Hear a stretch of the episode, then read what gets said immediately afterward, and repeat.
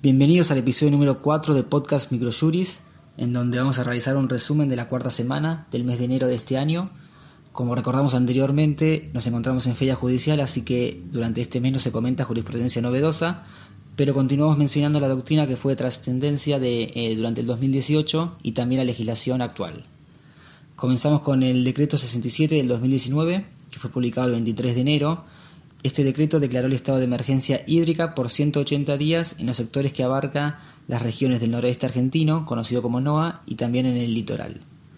Por otro lado, el Ministerio de Justicia y Derechos Humanos eh, aprobó el protocolo de actuación en materia de mediación penitenciaria con la resolución 81 del 2019.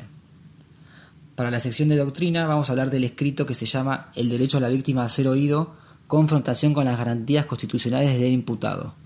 este escrito fue realizado por Franco Tassini y en el mismo se hace un análisis del impacto que genera en el proceso penal el reconocimiento de nuevos derechos de la víctima, en particular el derecho a ser oído en una audiencia pública ante un juez. Vamos a hablar de otro, otro escrito de la doctrina que se llama Recursos en el procedimiento de la ley de riesgos del trabajo. Este texto fue realizado por Emilio Robualdi y se analiza el aspecto recursivo que está previsto en la ley 27.348 y que fue reglamentado por la resolución 298 del 2017 de la Superintendencia de Riesgos del Trabajo.